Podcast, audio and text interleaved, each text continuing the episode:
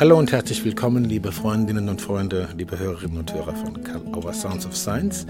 Heute haben wir zwei wunderbare Gäste, Martina Groß und Dr. Vera Popper, hypnosystemische Psychotherapeutin bzw. Psychologin in freier Praxis und äh, machen sehr viel Seminartätigkeit und Ausbildung in hypnosystemischer Theorie, Konzept, Haltung und Arbeit.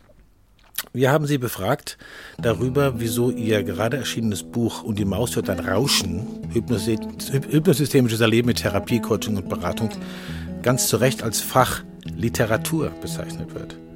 Hört selbst, was Sie dazu sagen. Wir freuen uns, dass wir Sie zu Gast haben und lassen Sie zu Wort kommen.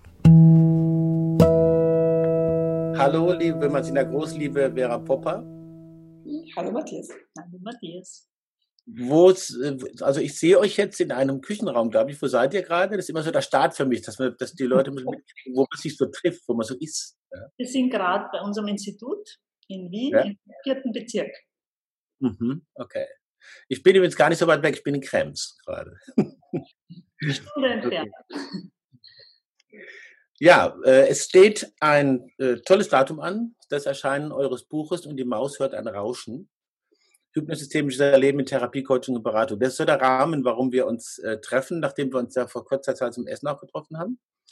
Und ich würde gerne so ein paar äh, Fragen euch stellen, in Bezug auf die ganze Anlage des Buches und auf, auf die Kohärenz und die literarischen Sachen. Das hatte ich euch ein bisschen so vorangekündigt. Das interessiert mich besonders. Und ein zweites Thema, wo ich gerne mit euch drüber sprechen will, ist äh, die Rolle und Wichtigkeit von methodischem Zugang für therapeutischen Erfolg, respektive was ist noch wichtig für therapeutischen Erfolg. Und ich glaube, da kann man aus hypnosystemischer Sicht sehr viel sagen. Und das interessiert die Hörerinnen und Hörer, glaube ich, ganz besonders. Ähm, also der erste Punkt ist, was mir aufgefallen ist, und das sagt ja der Gunter Schmidt und die Mechtel Dreineck und Vor- und Nachwort auch, äh, ist, die, ist diese Leistung, dieses Komplexe, was ihr da anbietet, in eine ganz bestimmte Form zu bringen. Ja? In eine, ich sag's, ich nenne es für mich jetzt mal literarische Form zu bringen. Das ist eine Erzählgeschichte, wo es auch drei Protagonistinnen und Protagonisten gibt, Maus, Wasch, Bär, Frosch. Und es ist, äh, das wird die ganze Zeit durchgehalten. Was würdet ihr sagen, wenn ich euch frage, das ist sozusagen jenseits vom Fachbuch auch Literatur. Wenn du, wenn du das so sagst, freut uns das natürlich besonders. Ja, wirklich. Wir mhm. fühlen uns sehr gesehen damit, mhm. weil uns das auch so wichtig war, hier ein, ein Buch zu schreiben, das wir zum einen selber sehr gerne geschrieben haben. Also das mhm. uns, das war sozusagen, wir sind unserem Rauschen da gefolgt und äh, mhm. gleichzeitig eben, dass es uns so wichtig war, die, die schönen Konzepte, die schönen hypnosystemischen Konzepte erlebbar zu machen. Mhm. Und das hat uns, also da hat uns die Geschichte von der Maus gefunden, diese mhm. Fabel ähm, und, und dieser rote Faden mit diesen Welten und Räumen. Hm. Und ich habe da sprechen wir gleich drüber mit den Welten und Räumen. Da will ich ja noch fragen. Entschuldigung, Martine. Ja, ich wollte noch sagen, diese, diese Geschichte, das war uns von, die ist auch gewachsen. Das ist nicht so gewesen, dass wir schon vorher gewusst haben, wie sich die Geschichte der Maus entwickelt, sondern die ist im Schreiben entstanden und ist immer wieder auch sozusagen mit dem gelebten Leben hat sich verbunden und dadurch ist dann erst ähm, es so im Buch gestanden, wie es jetzt im Buch steht. Mhm. Also sozusagen, die, äh, man könnte sagen, die Entstehung des Buches, wie Vera hat das schon angedeutet, ist ein Sinnbild dafür, was in dem Buch auch beschrieben wird. Es gibt ein Rauschen, also es gibt irgendeine Art von Vorahnung. Äh, ich sage es mal in meiner Sprache, das, das bietet schon eine Form an, in die man hineingeht. Ja? Aber die Form entwickelt sich mit. Es ist quasi ein autopoietischer, verzeiht mir, ein autopoietischer Prozess. Ja? Kann man so sagen, oder? Kann man so sagen, ja. Ihr habt jetzt äh, von, von diesen Welten und den Räumen gesprochen. Das ist ein ganz wesentliches Ordnungsprinzip jenseits der drei Protagonisten und Protagonistinnen, Waschbär, Maus, Frosch. Ich überlasse es den Leserinnen und Lesern, das sich selber gut zu untersuchen. Mich interessiert jetzt noch dieses Strukturprinzip von diesen Welten und den Räumen. Ich lege mal den Raum. Es gab, es gibt dieses Ich, Es, Körper und die universelle Welt, die er, glaube ich, auch immer zusammenschreibt. Ne? Universelle Bindestrich Welt. Das ist ja was Besonderes. Mhm. Äh, fangen wir mal damit an. Die universelle Bindestrich Welt. Äh, wie unterscheidet die sich von Ich, Es, Körper? Da kann man ja eher so eine, das, sind, das sind, ist so eine Triade, die man so vielleicht ein bisschen, die anklingt an was, was man zu kennen glaubt. Und da kommt sowas dazu wie universelle Welt. Was hat es damit auf sich? Ja, die, die Idee der universellen Welt war so, dass wir uns ja immer in Kontexten und Räumen auch in der sogenannten äußeren Welt befinden. Und die universelle Welt beinhaltet das ein bisschen. So. Mhm. Und da viel, da viel damit gemeint. Ja. Also wenn, wenn, wenn man in der universellen Welt nachliest, dann wissen wir, dann wissen wir, dass da auch geht wie um Natur. Ähm, die ganze Welt ist da gemeint, sozusagen ganze äußere Welt. Mhm. Und ähm, wir haben versucht, also schauen wir mal dann, was die Leserinnen und Leser äh, sagen werden. Wir haben versucht, mit der universellen Welt auch ein bisschen eine Rahmung anzubieten. Ähm, so Ideen, mit was können wir uns da alles verbinden? Weil wir mhm. im hypnosystemischen Arbeiten haben, verbinden wir uns ja viel mit der inneren Welt, so mit dem sogenannten klugen Unbewussten oder der mhm. Intuition, also diesem irgendeinem Wissen, einem heilen Kern, irgendetwas in uns, was uns leiten kann, wenn wir uns verbinden. Und in der universellen Welt ist so die, die Idee auch drinnen, ein Pendant in der, in der Welt dafür zu finden. Etwas, was uns, was uns leiten kann. Und da schlagen wir halt verschiedene ähm, Konzepte vor, wie man sich mhm. mit Natur verbinden könnte. Und mhm. es war auch ein bisschen der Versuch, und über das haben wir viel gesprochen, wie kann man das gestalten, ohne äh, so die, die Esoterikkeule zu haben, ja?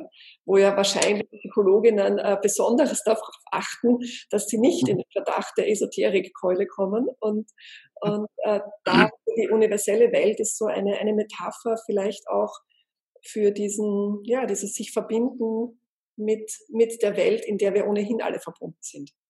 Mhm. Das finde ich ein ganz, ganz spannender Gedanke jetzt aus einer philosophischen Sicht, die natürlich, die mir äh, meistens eigene ist. Äh, das wird, wird ja solchen äh, systemischen Konzepten oft auch vorgeworfen, dass sie sozusagen den, den Bezug zur Außenwelt quasi wie aufgeben, weil alles Konstruktion sei. Nach dem klingt mir das so ein bisschen, dass man, dass man Kontext bietet, dass man einen Aufmerksamkeitsraum bietet, wo das wirklich vorkommen darf. Also wo man sagt, okay, wie, wie komme ich auf die Suche? Wie, wie, wie sieht das praktisch aus, wenn ihr mit eurem Konzept arbeitet? Äh, das wird ja wahrscheinlich verschiedene Settings geben, nehme ich mal an. Wenn ihr mit eurem Konzept arbeitet, äh, wie kriegt man das so, was kann man sich dann vorstellen? Wann passiert es, dass man mit universelle Welt äh, über die drei anderen äh, in Kontakt kommt? Vielleicht einfach mal ein Beispiel, zwei, drei Beispiele, das würde mich interessieren. Würd, wie stelle ich mir das vor? Mhm. Vielleicht fangen wir zuerst an, weil das wieder ein Pendant gibt dazu, wie dieses Buch entstanden ist. Also ah. wir, haben, wir haben so, ähm, ohne dass wir das auch vorher geplant haben, haben wir dieses Buch zu einem ganz großen Teil, ich würde sagen wirklich fast alles, äh, in der Natur geschrieben. Also wir waren irgendwo draußen. Also ich habe zum Beispiel keinen einzigen Satz im Büro geschrieben. Und das hat sich so ergeben. Und das ist auch ein bisschen das, wo wir so sagen, wir brauchen so eine äußere Welt, wir brauchen die Natur, weil sich dort anders lebt, erlebt, weil da andere Dinge in Resonanz gehen können und sich andere Dinge entwickeln können, als wenn man jetzt in einem geschlossenen Raum ist und sozusagen diese Verbindung, von der die Vera vorher auch gesprochen hat, gar nicht so erleben und spüren kann. Das, das war uns da auch ein wichtiger Punkt. Mhm. Also das, das Schreiben des Buches ist quasi auch wieder paradigmatisch für das, was ihr auch mit Klientinnen und Klienten macht, dass ihr in andere Räume geht oder versucht, sie zumindest äh, damit in Kontakt zu bringen. Verstehe ich das richtig? Also auf jeden Fall in dem, in dem Seminarkontext. Ja, mit ja. Klientinnen und Klienten ist es, ist es ein bisschen beschränkter, sage ich jetzt mal. Es ist ein bisschen schwieriger. Ähm, da kann man dann eher versuchen, im, äh, in dem Gesamtprozess auch immer einzuladen, äh, sich zu verbinden mit, mit Ressourcen, die es halt im Äußeren gibt. Ja, das, äh, ah, ja. das ist ein, vielleicht ein bisschen ein eigener Weg, aber in den, in den Seminaren, also sozusagen im, Erforschen des Rauschens mit, ähm, mit anderen Menschen, die Menschen begleiten, ne? mit den äh, sogenannten äh, Coaches, Therapeutinnen, Psychologinnen, Beraterinnen, mit, für die wir eben Seminare anbieten. Äh, mhm. da machen wir das recht konsequent, dass wir in, in gemeinsame Räume äh, betreten, die die diese Verbindungsmöglichkeiten haben, also beispielsweise auf Corfu äh, in, in der Natur, am Meer, am Fluss, ne, am Berg, im Wald. Also das, äh, das versuchen wir da und da geht es auch leichter, sozusagen, mhm. äh, stärker einzubeziehen. Und da ist der Link vielleicht zu den, zu den äh, Menschen, die wir begleiten, ist in dem Gruppenkontext auch, weil wir auch eigene Schiene haben für nicht äh, professionelle, also für sozusagen alle, alle Menschen, die sagen, oh, das, das interessiert mich, da habe ich ein Rauschen, da möchte ich was erforschen für mich. Mhm. Ich nehme es mit dem Rauschen noch mal auf. Ihr habt äh, unter anderem äh, Michael Bono und Maya Storch erwähnt, wie viele andere auch und so. Und da gibt es einen Punkt, den ich spannend fand, wo erzählt wird, es gibt irgendwann bei Veränderung, also wenn wir jetzt an Leute denken, die mehr oder weniger Selbsterfahrungs äh, Erfahrung mit euch machen. Es gibt einen Punkt, wo Veränderung äh, einen Point of No Return hat. Und würdet ihr sagen, das hat was äh, auch damit zu tun, dass man in einen, in einen äußeren Kontakt kommt? Wie stellt man sich vor, wann spürt man, dass der erreicht ist? Es gibt, ist wahrscheinlich sehr unterschiedlich, nehme ich mal an, aber vielleicht einfach mal so zwei, drei Ideen. Wie könnte ich denn draufkommen, dass der erreicht ist? Und wie hat, was hat es mit diesen vier Welten zu tun? Ich weiß, das ist eine Riesenfrage. ich habe auch gerade gedacht. man kann jetzt auch sagen, Buch lesen, dann habt ihr das verstanden. Aber ein paar Ideen, die auch die Spannung dann noch ein bisschen größer machen zu können. Äh, ich, ich versuche mal was. Ja? Ich weiß nicht genau, ob du äh, sowas jetzt hören magst, aber äh, schauen wir mal. Ähm, in den, mit den Welten. Also wenn man jetzt nimmt die Welten, dann könnte man sagen, naja, wenn ich mich auf so, wenn ich meinem Rauschen folge, sage ich möchte irgendwas, irgendwas verändern oder irgendetwas anders haben oder etwas nicht mehr haben, dann ja. wäre über die, über die Welten wäre wär so die Idee, naja, da wäre es mal ganz gut, äh, dieses Rauschen zu erforschen es vielleicht ein bisschen zu verstehen. Das wäre so ich-weltmäßig. Zu sagen, aha, mhm. was, was ist das da eigentlich? Ja, was möchte mir mein Körper sagen? Oder was, mhm. was, ähm, was gibt es da auf dieser, auf diesem bewussten, bewusste Verstandesebene zu, mhm. zu erkennen? Ne? So, mhm. äh, dann könnte ich weitergehen, naja, das Verstehen ist schon mal ganz gut. Ähm, jetzt bräuchte ich vielleicht die Es-Welt, um auf der Ebene des klugen Unbewussten sowas vielleicht zu bebildern. Ne, in Form von Bildern zu übersetzen. Und vielleicht kommen da auch schon Bilder, die ein bisschen ein Sog werden in neue gewünschte Zukünfte. Hm. Dann wäre ich so ein bisschen in der Ich, in der, in der Es-Welt. Äh, dann könnte es sein, manchmal ist es ja schon körperlich, ähm, manchmal weiß der Körper schon was, was die Sprecherin noch nicht weiß. Dann könnte ich versuchen, in der Körperwelt äh, mal zu schauen, aha, welche, welche Ideen gibt es da schon in mir? Gibt es da schon bestimmte Bewegungen, ein bestimmtes Gefühl? Gibt es da so mhm. wie, wo sich eine Stelle besonders meldet im Körper? Ne? Gibt es da ein, mhm. ein Ausatmen, ein Seufzen, immer wenn ich an bestimmte Bilder denke? Oder kommt mhm. da Bewegung in den Körper, ne? sich auf den Weg machen? Mhm. Und dann könnte ich mir aus universellen Welten vielleicht sowas dazu holen wie, gibt es stärkende Kontexte? wo ich schon mal dieses neu gewünschte Verhalten oder diese, diesen Bildern nachgehen kann. Also kann ich, kann ich was erproben in der äußeren Welt? Und gibt es dafür bestimmte Kontexte, die eher geeignet sind? Mhm. Und dann im, im günstigen Fall kommt es dann zu sowas wie Integration, zu sowas wie Heimkommen. Irgendwas verbindet sich, ein Kreis schließt sich, es wird mir wieder was klar. Und oft ist ja das so, dass es eine Zeit lang hin und her pendelt. Zwischen mhm. bisherigen und neuen, zwischen heute und morgen, zwischen dem Bekannten und dem Neuen. Und irgendwann kommt es an so einen Punkt, wo immer mehr neu wird. Mhm. Und irgendwann kippt es dann ja. Da gibt es ja eh auch äh, aus der, aus der Systemtheorie so diese, diese Ideen über, über Kipppunkte. Mhm. Und so könnte man es vielleicht so ein bisschen, ein bisschen beschreiben über die, über die Welten, dass es von all dem ein bisschen was braucht.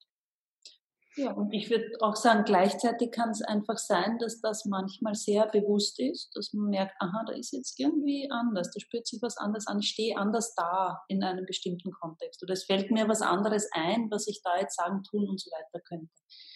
Und wo das genau ansetzt, ob das eher etwas ist, was mir jetzt gerade ganz bewusst ist oder ob das etwas ist, wo ich Bilder sehe, die neu sind oder der Körper anders dasteht, ich anders in Verbindung bin, das ist sehr individuell und manchmal auch gar nicht bewusst.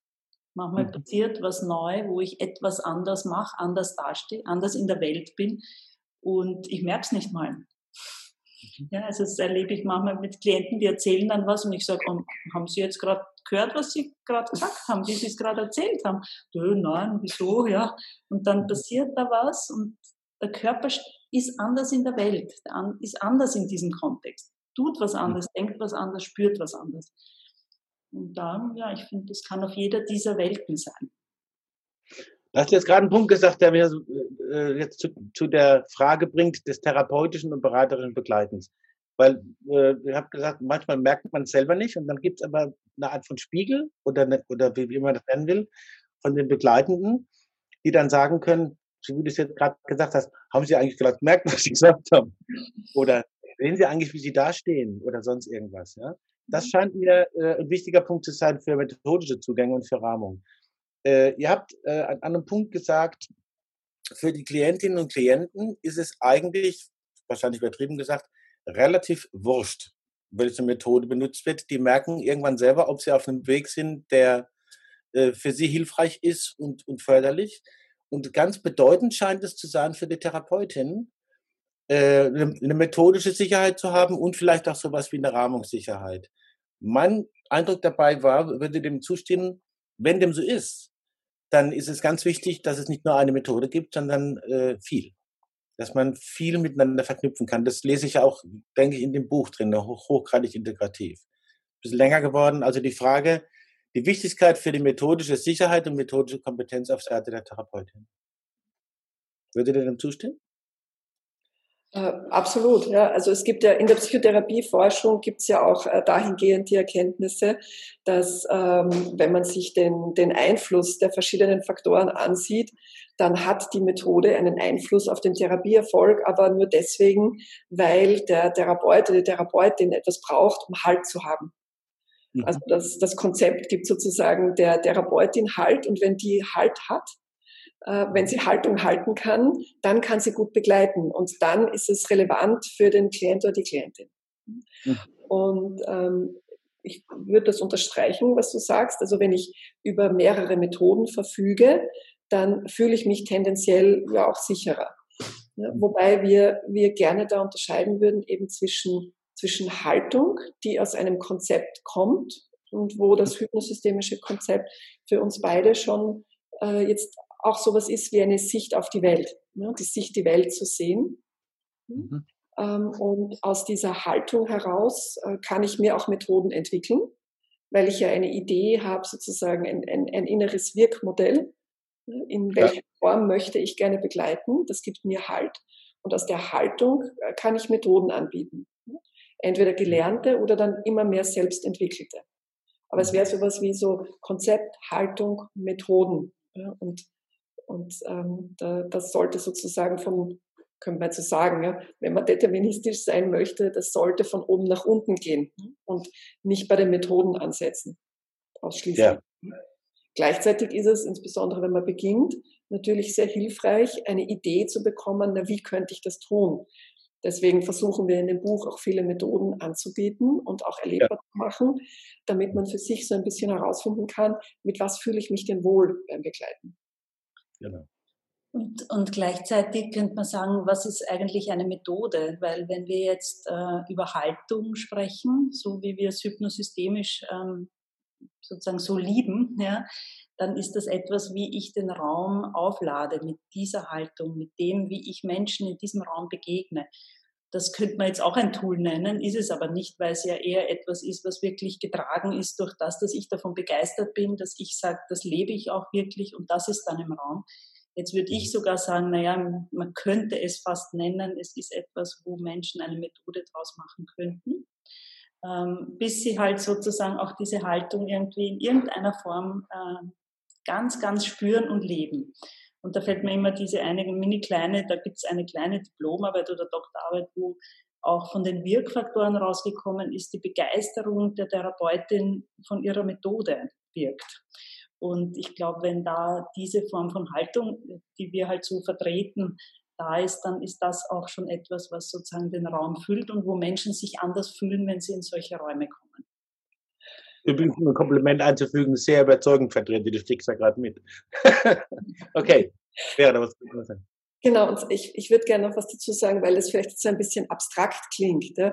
Also was, was meinen wir zum Beispiel damit? Also ein ganz ein wesentlicher Aspekt von, von Haltung äh, in, auf Basis des hypnosystemischen Konzepts ist das Wissen darum, dass unser Gegenüber über all die Ressourcen und Kompetenzen verfügt, um die Themen, die, das, die, die Sie oder ihn gerade beschäftigen, da weiterzuentwickeln.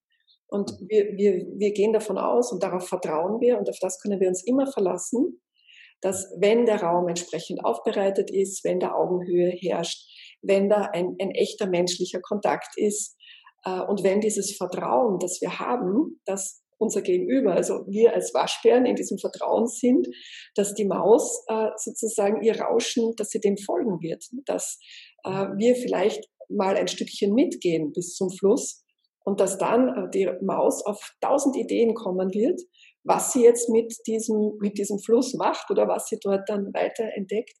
Äh, in, in so einem Setting, mit so einer Haltung können Menschen äh, ihre Anliegen gut bearbeiten. Und mhm. ich glaube, das ist sogar einer der wesentlichen Aspekte dieser Haltung, dieses Vertrauen auf diese Ressourcen und Kompetenzen. Genau, dann könnte man wieder sagen, welche, was braucht es an Methodik, wenn das im Raum ist.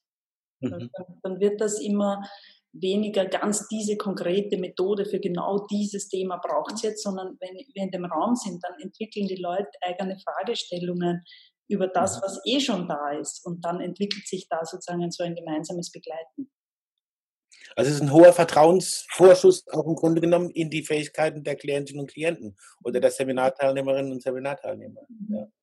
In diesen drei Figuren, Waschbär, Maus, Frosch, die können wir jetzt nicht alle noch, noch, noch ausfeilen äh, äh oder so, aber das ist, ist auch ein wichtiger Sortiervorschlag, dass man guckt, in welchem äh, sozusagen, in welcher Rolle befinde ich mich jetzt gerade und was braucht es für die ganz besonders? Und was braucht es für das Zutrauen, wenn ich es richtig verstanden habe, dass mhm. man die Maus, die sozusagen die Klientenprotagonistin ist, wenn man so will, die man aber als Autorin auch selbst bei sich erfahren kann, äh, der das Zutrauen zu vermitteln, zu sagen, du kannst. Ja? Trau dem. Ja? Geh mit und ich, und ich begleite. Ich wollte äh, noch auf diese drei Räume noch mal kurz eingehen. Äh, Erleben, Wissen und Begegnen oder Begegnungsraum, Erlebensraum, Wissensraum. Das ist auch noch mal so ein Sortiervorschlag. Ja? Vielleicht zwei, drei Ideen dazu, äh, weil in diesen drei Räumen kommen ja alle anderen Welten auch wieder vor. Stimmt das? Mhm. Ähm, ja, also umge umgekehrt, in den Welten kommen die drei Räume immer vor. Also die Welten sind sozusagen das mhm. oberste Prinzip und dann äh, sind, ist die Verbindung, ähm, sind die Verbindungen die Räume. Und da war die Idee, dass es äh, zum einen eben hilfreich ist, äh, mit, mit Konzepten vertraut zu werden in den Wissensraum, dann in dem Erlebnisraum äh, für sich selber erfahren zu können, wie fühlt sich das denn jetzt an? Wie ist das zum Beispiel mit so einer sogenannten Trance? Oder wie, wie können bestimmte Fragen wirken? Und in dem Begegnungsraum, äh, für den ist die Idee, wenn ich denn jetzt Menschen begleite, hypnosystemisch, wie könnte ich das denn machen? Also es sind so Ideen, Einladungen, Vorschläge, äh, die dann wieder aber auch die eigene Melodie in der jeweiligen Begleiterin zum Klingen bringen sollen, so dieses Es mir aneignen und wo wir aus unserem Erfahrungsschatz versucht haben, so ein bisschen darzustellen, wie machen wir das denn? Mhm. Und also, wie macht ihr das? Heißt wieder quasi methodisch oder genau. nachvollziehbar? Methodisch ist immer so ein instrumenteller Begriff, dass man mitkriegt, was da gemacht wird, was mhm. da getan wird, um selber lernen zu können, ja? Genau, genau. Also im Buch, im Buch sind es eben, ist es in Form von, wie so, wir haben es genannt, didaktische Skripts, wo so. Schrittchen für Schrittchen wir erläutern, wie wir das machen, wie wir da einladen. Und ähm, dann gibt es ja zusätzlich auf der Website auch dieses audiovisuelle Material, wo ich mir dann zum Beispiel auch ein Video anschauen kann und, und da auch nochmal sehe, wie wir arbeiten. Das werden wir auf jeden Fall auch äh, schreiben in dem Begleittext, dass die Leute dieses, das, das auch gut finden können. Ich glaube, dass das sehr hilfreich ist, was auf der Webseite ist, um das auch nochmal auf anderen Kanälen zu erleben. Sorry. Ja, das, was ich noch dazu sagen wollte, ist diese Verbindung dieser Räume auch. Ne? Weil wenn wir jetzt sagen, wir machen einen Bege äh, wir beschreiben sozusagen, was im Begegnungsraum angeboten werden kann mit Skripts und so weiter und auch mit Videos, dann ist ja das ein Vorschlag von uns, so eine Art und Weise, wie wir es halt machen. Das ist unsere mhm. Art. Im Erlebnisraum kann man dann jede für sich auch schauen, ja, wie wirkt denn das bei mir? Wie klingt sich denn das bei mir an, wenn ich genau mit dieser Methode jetzt da gerade mit mir arbeite?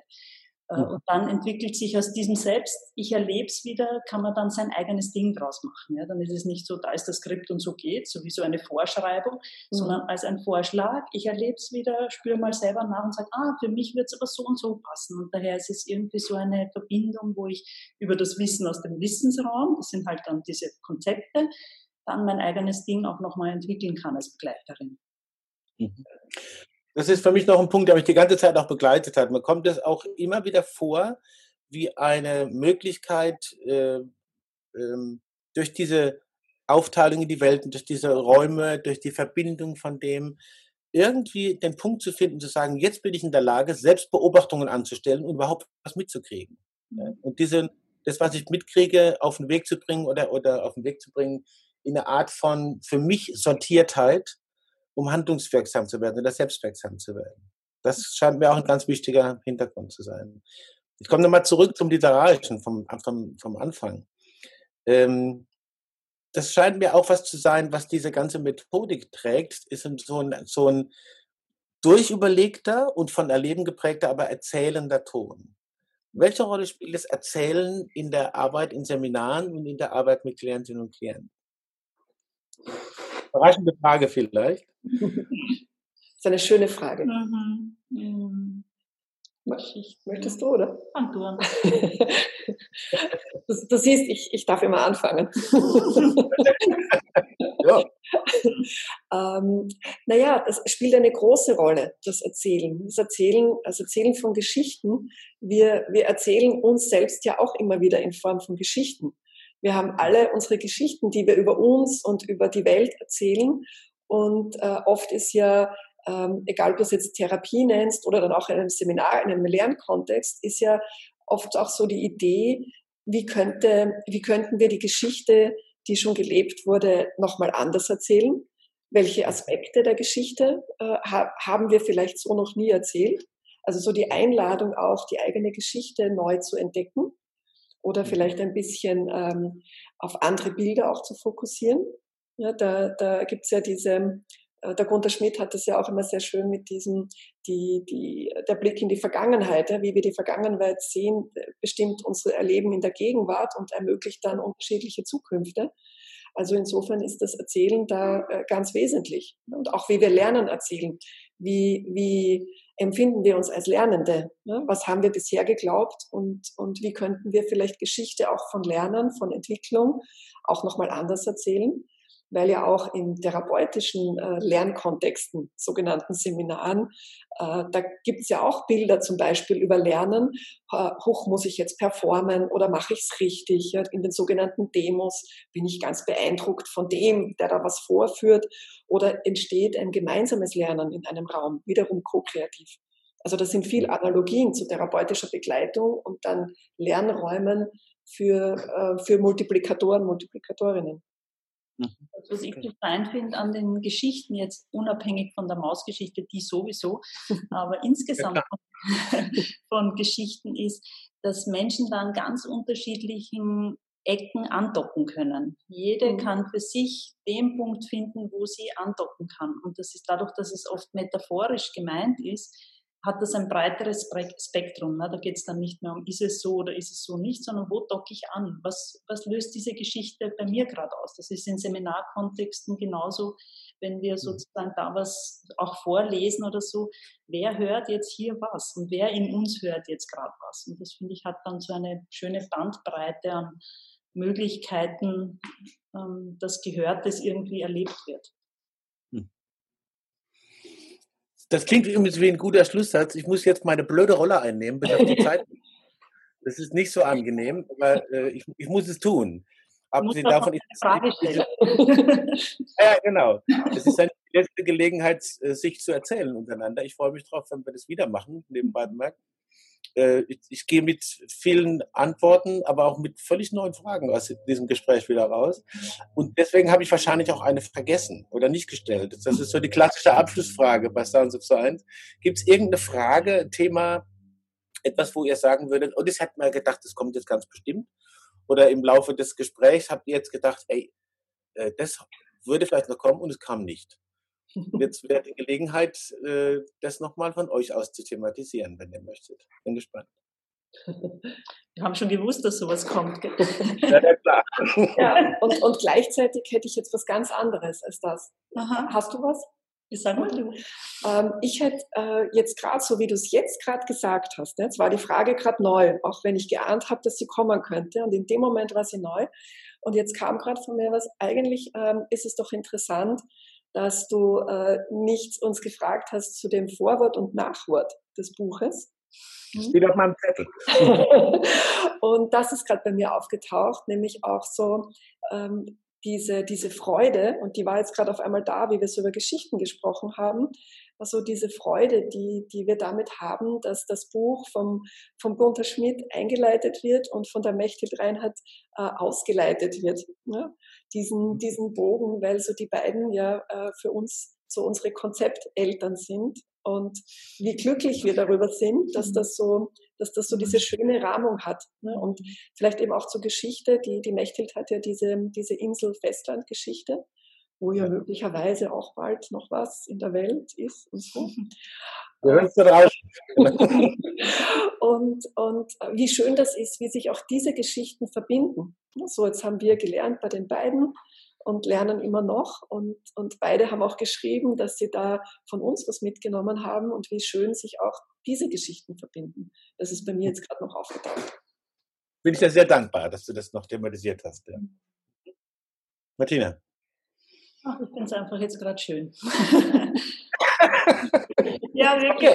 Ich habe jetzt ein bisschen kompliziert gedacht, weil man dachte, oh Gott, welche Frage könnte er denn noch nicht gestellt haben? Und ich bin jetzt ganz froh, dass es an einem Punkt irgendwie auch noch landet, dieses Gespräch, nämlich bei dem, wo ich immer wieder und wir eigentlich immer wieder diese Dankbarkeit so spüren. Erst, also es gibt so viele Momente, wo wir uns auch manchmal zwischendurch anrufen und sagen, boah, ich bin so dankbar, dass wir mit diesen Konzepten arbeiten können, dass wir in diesen Räumen sowas machen können dass das Leben so bereichernd ist dadurch und das hat mit diesen äh, beiden Menschen zu tun, mit dem Gunther und mit der Mechthild, dass wir das so in uns haben können und ja, da bin ich jetzt wirklich auch froh, dass das noch, dass ich das auch noch sagen konnte.